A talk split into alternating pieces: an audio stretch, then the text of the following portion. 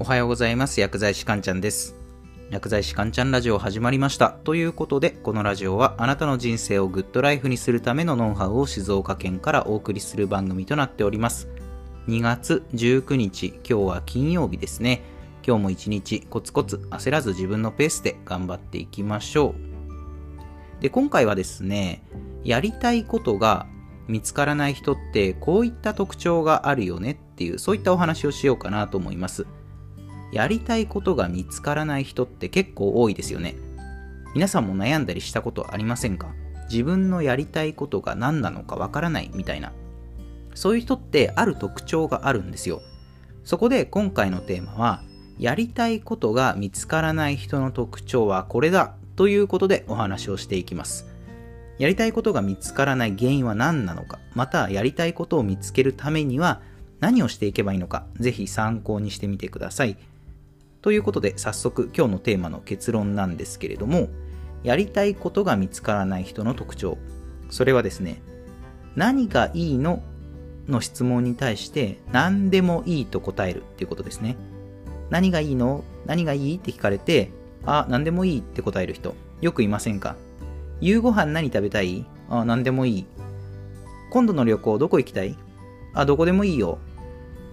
この何でもいいっていう風に答えちゃう人って自分がやりたいことが見つからなくて悩んでる人にね結構多いんですよね。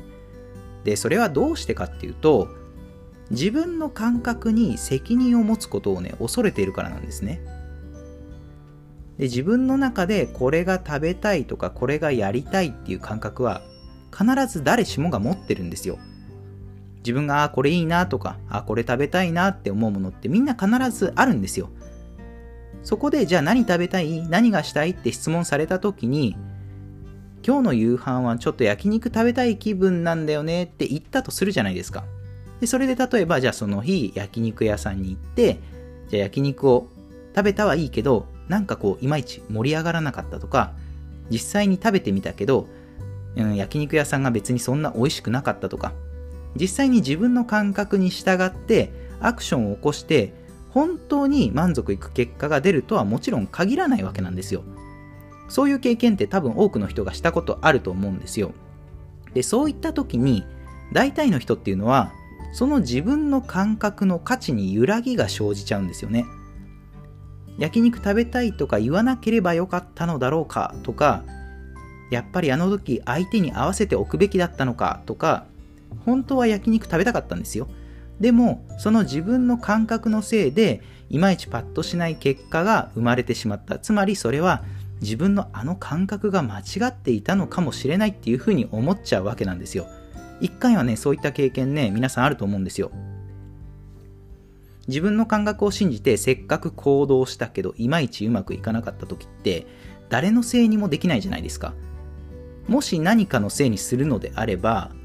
それは焼肉食べたいって言ったその自分の感覚のせいにするしかないわけなんですよね。でそうなるとね自分の感覚に疑いが生じちゃうんですよね。自分の感覚に頼っちゃダメなんだとか相手にちゃんと合わせていくことが世の正解なのかとか最終的にねその自分の感覚に何かこう責任を取ることがね嫌になっちゃうわけなんですよ。その後自分の感覚をそうやってずっと押し殺し続けていくとその結果行き着く先っていうのが自分は何がしたいのかわからないっていうそういった状態だと思うんですね。じゃあ私たちはどうすればいいのかっていうことでやるべきことがわかるためのアクションプランですね。それはですねポジションを取ることです。ポジションを取る。ポジションを取るっていうのは自分の立ち位置をまず決めるっていうことです。なぜポジションを取った方がいいのかというと一つ何かポジションを決めることで次やるべきことが連鎖的に見えてくるからなんです。例えばじゃあさっきの焼肉のねお話で考えるとまず今日の夕ご飯焼肉が食べたいっていうポジションをまず取るんですよ。そうするとじゃあ焼肉食べるためには家で食べるか外で食べるか。じゃあ外に行こう。じゃあ外で焼肉食べるんだったら、どうせならワイワイ賑やかに食べたいよね。じゃあ誰か誘おうか。何々さん誘ってみよう。お店はどこのお店にしようか。ここからだったらあそこのお店が近いからそこにしよう。じゃあ何時からにしようか。7時ぐらいからがいいんじゃない？みたいな感じで焼肉を食べたいというポジションをまず取ることでその後取るべき行動が連鎖的にどんどん決まってくるんですよこれ逆に何もポジションを取らないと何も決まらないわけですよね。何も決まらないのもそうだし後でじゃあやろうってなった時には遅いことがね割と多いんですよ。焼肉を食べたくても焼肉が食べたいというポジションを取らなかった場合後の行動がね連鎖的に遅れていくわけですよね。すぐに焼肉食べたい、焼肉食べに行こうっていうポジションを取っていれば、すんなりね、焼肉屋さんに入れたかもしれないのに、ポジション取りが遅れたせいで、先にね、他のお客さんがたくさん入っちゃって、焼肉屋に入れなかったりとかするわけですよ。結果、焼肉食べれなかったみたいなことがね、起きちゃうわけなんですよね。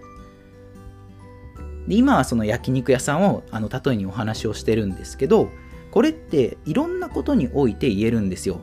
そうですね、うん、今パッと思いつくのがなんか仮想通貨なんですけど、仮想通貨なんか面白そうだな、ちょっとやってみようかなって思っても、あれって口座開設に少し時間がかかるんですよ。もともとね、口座を開設していた人だったら、今が買い時だっていう時に、こう、すんなり購入っていうアクションをすぐ取れるわけなんですよね。で、その恩恵を受けられるかもしれないんですよ。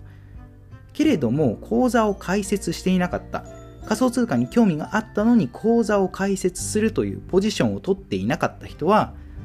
今が買い時だってなってもその時初めてあ口座開設しなきゃって言ってまたそこで時間のロスが生まれるわけなんですよ。でやっと口座開設しましたってなってももう買い時のピークが過ぎちゃってでチャンスを逃すみたいなことがねあるわけなんですよ。そうなのでねきっかけっていうのはほんの些細なことなんですよね。そのポジションを取るか取らないかで後の行動が連鎖的に生まれるかまたは全く生まれないかのどっちかになっちゃうので些細なことでもいいので何かこう自分のポジションをまず取ってみるっていうことがとても重要なんですね。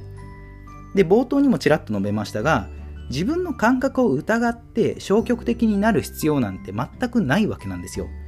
大事なのは自分の感覚に従ってポジションをとって行動の連鎖を生む中で学んでいくっていうことですね。そうすると感覚っていうのはもう勝手に磨かれていくもんなんですよ。そうなので今日の夕ご飯何が食べたいって聞かれた時にはこれが食べたいってすぐにねはっきり言えるようにしましょうねっていう今日はそういったお話でした。では最後まとめですね。今日のテーマ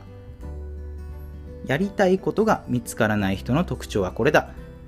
その特徴とは